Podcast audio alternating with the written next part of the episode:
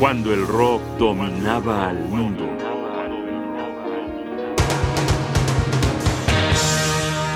El punto bajo de David Bowie.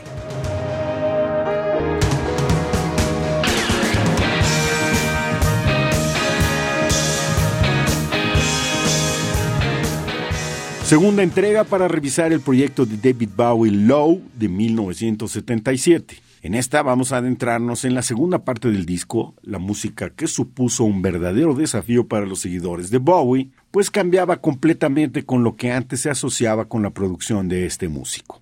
En Low se alternan las canciones que podríamos esperar de David Bowie con algunas piezas inusuales en su discografía. Estas provienen de la propuesta que Bowie hizo de piezas a usarse en el soundtrack de la película El hombre que cayó a la Tierra, que había protagonizado en 1976, pero que fueron rechazadas por el director de la cinta, Nicolas Roeg. Esta música se deja influenciar por lo que en ese momento se consideraba avant-garde para la música popular la irrupción de los sonidos electrónicos reminiscentes de atmósferas etéreas y armonías siderales. Sin embargo, Bowie las aterrizó como por ejemplo en la siguiente pieza que vamos a escuchar, Whipping Wall, la construcción desde el sonido del muro de Berlín.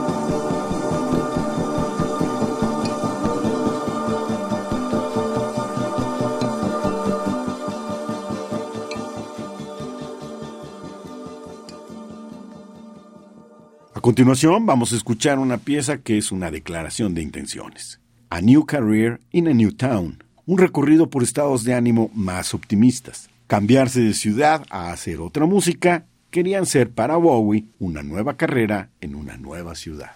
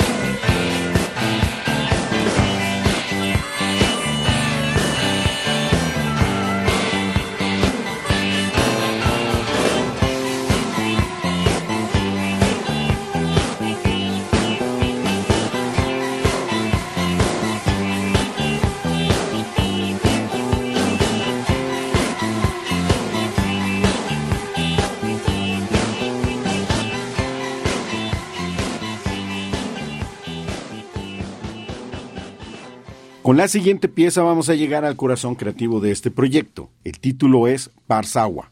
Y mucho se ha dicho de que el verdadero creador de la misma es Brian Eno, colaborador de Bowie en este álbum, y quien aparece como coautor en los créditos de la misma. No tengo absoluta certeza de si Eno sea el único compositor. Lo que sí les puedo asegurar es que Barsawa viene a ser un antes y un después en la carrera de Bowie. Pienso en los dos proyectos siguientes en su discografía, Heroes y Lodger, y pienso en los momentos más oscuros del Bowie del futuro, como en Heathen de 2002 o Black Star, su vigésimo quinto y último proyecto de 2016. Creo que aquí reside el verdadero Bowie, el artista, no la superestrella que no podía pasar desapercibida y que no podía continuar el camino que le determinaban su mito, el mercado y la industria, celosa bestia a la que tenía que satisfacer. Terminemos aquí. Piensen en todo esto mientras escuchan Barçal.